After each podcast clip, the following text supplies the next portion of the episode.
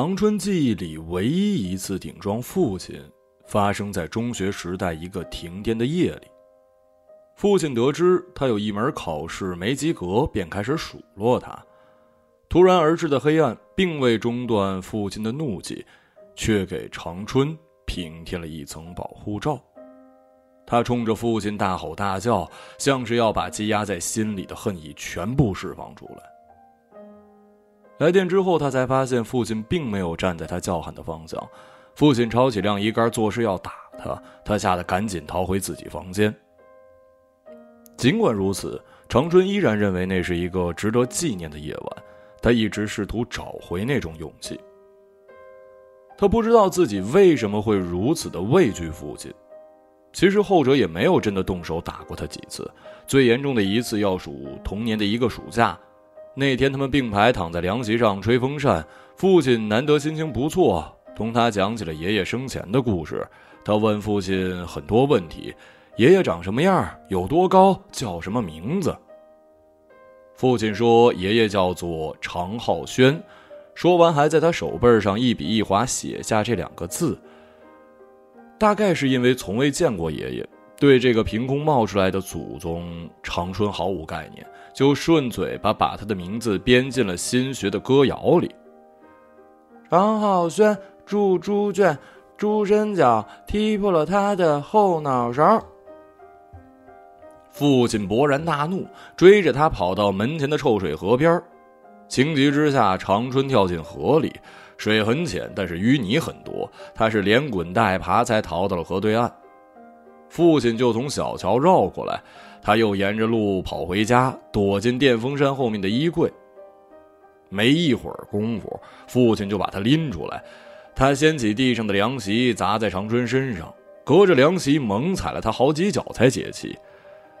长春看到父亲把同样打倒在地的风扇扶起来，扇叶已经不转了，风扇却还在摇头，像是在否定什么。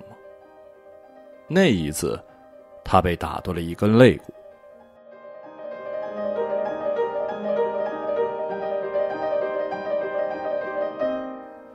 回想另外几次挨揍的经历，长春发现一个共同点：他的恐惧总是在确认父亲将要打他之时达到顶点，等到父亲拳头真的落下之后，他反而会停止哭泣，感到松了一口气。他甚至有一点享受这个过程。这是他跟父亲仅有的身体接触，他从小就养成了一个嗜好，把伤口上的结痂一点点撕掉，再用自来水把鲜血冲掉。他学会在痛感中确认自己的存在。在对家族史有了更多了解之后，长春意识到悲剧的起点可能要追溯到一九三七年日本入侵邯郸。那一年，太爷爷被日军杀害。常浩轩成了孤儿，他没有多少做儿子的经验，所以全部精力用在了维持父亲的威严上，而这正是长春的父亲从爷爷那里继承下最大的遗产。父亲无法忍受任何提前或者延迟的行为，饮食起居遵循着一个严格的时刻表。当他从药厂下班，如果看到母亲还在炒菜，他会一瓢凉水倒进锅里，或者直接将炒了一半的菜冲进下水道。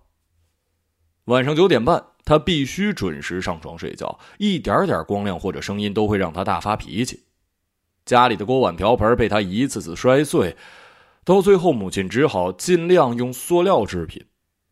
父亲一辈子接触了那么多药，却从没想过给自己找一副。当然，他从来不肯承认自己的病情。母亲对此几乎毫无异议。在忍气吞声的方面，长春还有很多经验需要向母亲学习。他好像在洗洗涮涮中稀释了自己的人格，情愿将自己萎缩成父亲的影子。高考是命运的转折点。长春比同龄人更加认同这句应试教育里的至理名言。这是他唯一逃离邯郸的机会。他发奋读书，每晚强迫自己学到凌晨一点，哪怕只是枯坐，也要到点儿才上床睡觉。填志愿的时候，他来了个先斩后奏。等到入学通知书寄到家里，父亲才知道长春竟然报了一所广州的大学。他把通知书揉成团砸到长春脸上，长春拾起来，一边将他抚平，一边落泪。只有他自己知道，这泪水并不完全是苦涩的。他终于要离开这个家，离开父亲了。绿皮火车要开一天一夜才能抵达广州，车上坐满了穷人，他们身上散发着死亡的气味，一种甜蜜的悲伤压在长春心头，使他一夜未眠。第二天清晨，空气开始变得潮湿，火车上的乘客也变得稀疏起来。他注意到自己身后的座位上坐着一个看书的女生，身上有一种嫩叶般的柔弱气质。每当长春望向她，就感到车厢里的噪音减少了不少。在反复起身去厕所以便多看她几眼之后，他终于鼓起勇气坐到了她的对面。这放在以前是不能想象的。整个中学时代，他就没有跟女生主动说过一句话。似乎离父亲越远，他身上的人性就恢复的越多。他就这样认识了来自秦皇岛的于青。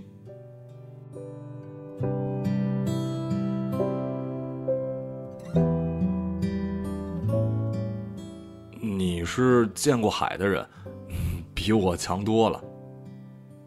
听到这句话，于青含笑望着他，终于有人回应他的凝视了。广州比想象中来的还要炎热，体内聚集着流不出的汗。室友们都说粤语，这使得他们看起来就像是一家人。等他收拾停当，突然听到了一个可怕的消息：父亲只身来到了广州。此刻正在火车站。父亲应该是想通过此举来做出妥协和弥补，然而对长春而言，更像是一种主权的宣言。走得再远，你都是我的亲生骨肉。他不得不去火车站把父亲接到了学校，给他安排食宿。第二天还带他逛了一下附近的黄花岗公园七十二烈士墓给他留下了很深的印象。在革命年代，抛弃家庭似乎从来不是一个问题，可如今行孝又成为最高的道德。父亲一路上都在埋怨天气、甜食和粤语，认定儿子做了一个巨大错误的决定，他今后一定会后悔的。而长春一直在一旁点头附议，他不敢惹怒父亲，以防后者停留时间过长，以防后者延长停留时间。但他隐隐意识到，或许只有死亡才能使父亲停止介入自己的生活，又或许他根本就无法逃离父亲的阴影。长春念的是导演系，最初激发他电影梦想的场所是高中学校门口的一家小面馆，那家店的面做的很难吃，面汤里偶尔还能吃出苍蝇，所以顾客很少。但是店里有一个影碟机，还有很多经典老电影的影片。长春常常一个人去那里看电影，两三个中午就能看完一部。等到店里全部电影都看完，他又用零花钱去租碟来看。店里没客人的时候呢，老板也会坐在一旁看。大部分都是港片，这些电影里总是有一种无用的浪漫，带给他很多的安慰。如今他来到了粤语区，学的又是电影。可以说是从原型直接跳到了最高级，可一切跟他想象中的又是那么不一样。老师并没有做过导演，课堂上只会吹嘘和哪个香港三线明星吃过饭，他感觉好像学不到东西，还不如自己看电影呢。于是就按照年代流派去网上一个接一个的导演下载下来看。可是这些在老家就能做到，又何必千里迢迢跑来广州呢？本地的同学们脑子转得快，很早就以青年导演的名义接拍商业广告。他对此毫无兴趣，但隐约感到了恐慌。他是不是也该为今后的人生做一些计划呢？好在电影能带给人充实感，而且伟大的导演太多。尽管电影才诞生一百多年，但是连伊朗或者泰国这种根本不会出现在文学史里的。搓儿小国都产出了一大批的经典影片，他根本就看不过来，所以也没有多少心思去思考眼前的生活。于青的学校离长春不远，现在他们走的已经很近了，但那层隔膜没人捅破。两人一起走在街上，不小心碰在一起时，总是会不由自主的弹开。春天，街道两旁落满了木棉花。上年纪的本地人呢，会把它们小心翼翼地拾起来，据说可以煲汤喝，还有调经之功效。大概是因为经血也是红色的吧。长春也是刚刚知道这个知识点，本想以嘲笑中医的角度拿出来讲一讲，却又觉得这里面有显摆的意思，也可能会冒犯到于青，许多话就这样烂在了肚子里。于青和一对情侣相约去深圳游玩，问长春要不要一起去，他想了想就答应了。他记下了很多经典台词，改一改也许能派上用场。在海边，他跟于青接吻了。对方的舌头令他恐慌，他想起游走在河面上的蛇。不过，他们本来开好的三间房，当晚变成了两间。第一次的性爱也给长春留下了糟糕的印象，整个过程他都很紧张，一直在走神儿。他感觉自己在表演做爱，生怕对方不满意。完事儿之后，他竟有一种受辱的感觉。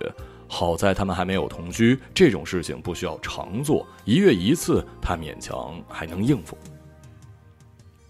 他们始终没能适应南方的气候和食物，双方父母也都希望他们能离家近一点，而且所有文化行业似乎都集中在北京，他们也只能向中心靠拢。于是毕业之后，他们一起去了北京，几十场面试下来，他们决定向现实低头。长春进了一家广告公司，于青做起了房地产文案工作。俩人每天挤地铁上下班，周末的时候在家做饭、逗猫、用投影仪看电影，日子浑浑噩噩，一下子过去了好几年。长春用攒下的钱拍了几部短片，他自己最满意也是耗费精力最大的一部，叫做《逆子》，讲的是一个有钱人因为痛恨自己的父亲，进而想要报复全天下的父亲。他在网上发布了一则悬赏公告，只要有人连抽自己父亲十个耳光，并拍成视频传到网上，他就付给对方十万块。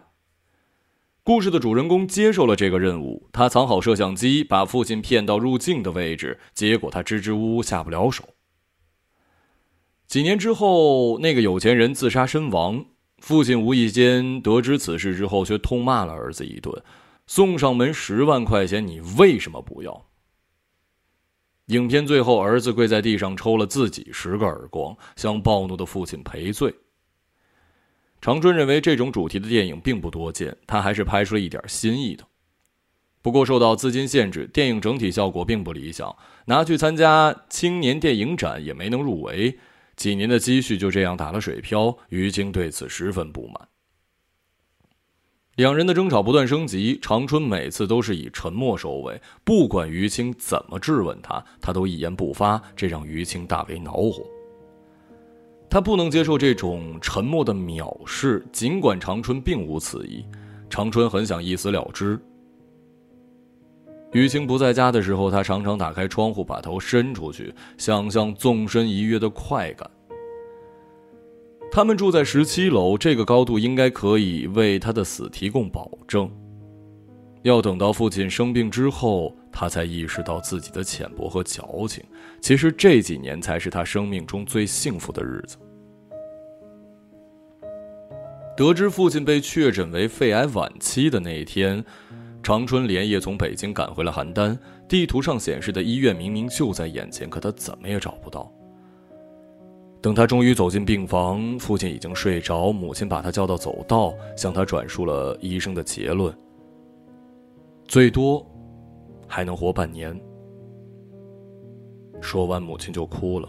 长春很想知道这泪水里有没有解脱的意思，就像当年他考上大学那年的心情一样。第二天早上，父亲一看到长春就把头扭到一边，他知道父亲这是在气他太久没有回家。工作之后，父亲要求长春每个月必须回一趟家。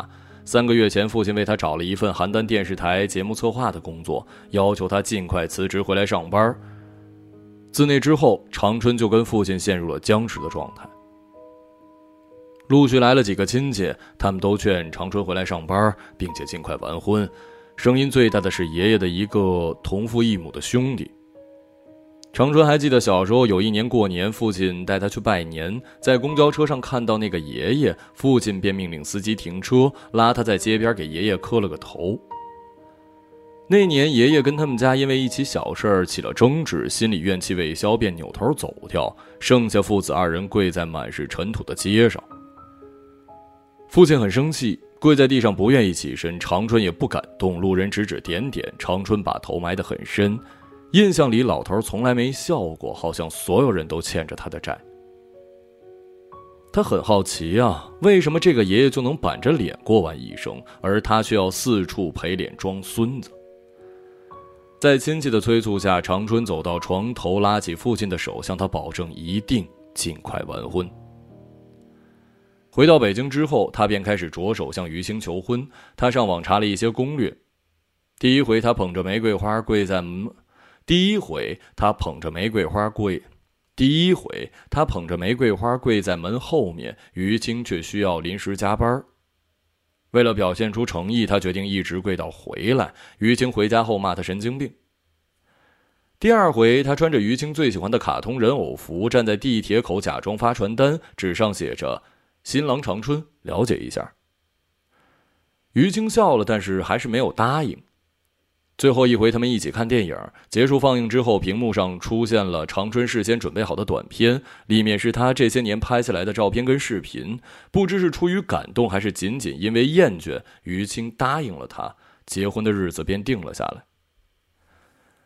按照习俗，头天晚上新娘要住在酒店，新郎第二天一大早带着车队去迎亲。长春坐在车上，穿着一套显得有些小的西服，系着一条像是要勒死自己的领带。他感觉自己好像被捆在车上，无法动弹。他几乎要认不出化妆之后的于青了。一直到婚礼结束，他都觉得自己娶了一个陌生人。晚上居然要闹洞房，他还以为这种陋习已经取缔。小时候住在农村时，他还见过有人把新郎扒光了绑在树上，把冰块塞进新娘的胸罩，要求新人钻进被窝把衣服全部脱掉扔在地板。好在现在文明多了，众人只是要求他们同吃一个苹果，又让父亲和新娘喝了一个交杯酒。父亲已经出院了，回到家里等死。他看起来很虚弱，就像随时都会倒掉。亲戚朋友都假装他是一个健康人，说他气色不错，儿媳妇那么好看，将来他一定能抱上一个大胖孙子。只有那个爷爷在长春耳边提了一句：“你早该结婚了，你要是早点结婚，你爸心里一高兴，说不定就不会生这病。”所以，这就是结婚了。临睡前，于青说。没等长春回答，他又补了一句：“真没意思。”长春发现于青脸上挂着诡异的微笑。完婚之后，长春索性辞掉了北京的工作，回到邯郸侍奉父亲，做戏做全套。既然决定做一个孝子，干脆一镜到底。于青不愿意去那个一年四季被紧锁在雾霾之中的城市，夫妻俩便两地分居。回家之后，长春才知道电视台的工作是父亲在饭桌上跟一个老战友谈好的。实际上，他去了只能以临时工的身份打打杂儿。他没做几天就辞职了。不过，为了不给父母添堵，他仍然到点上下班，有时还要假装加班。母亲为父亲找了一些偏方，长春受不了这股浓郁的中药味儿，他总是觉得内脏腐烂的气味一定与其相似。他每天呢就在邯郸区到处闲逛。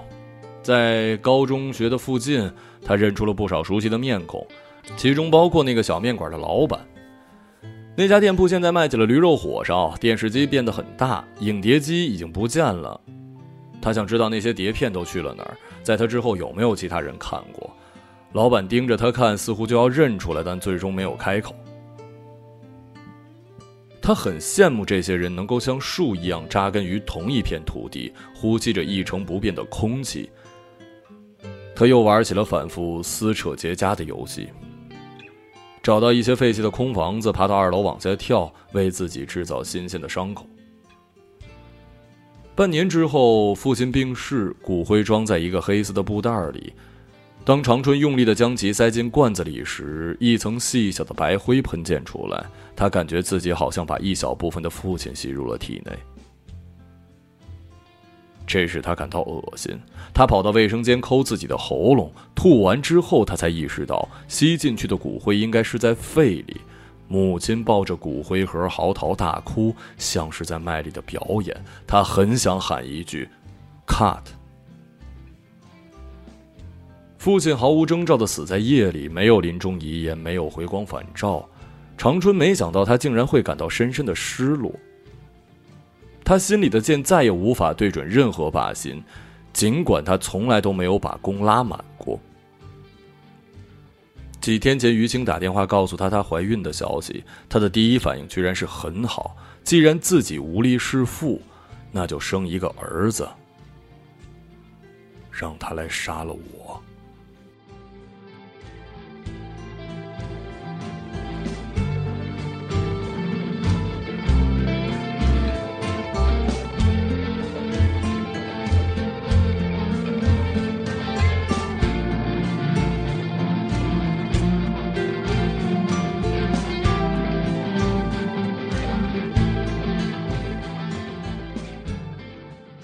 一个朗读者，马晓成。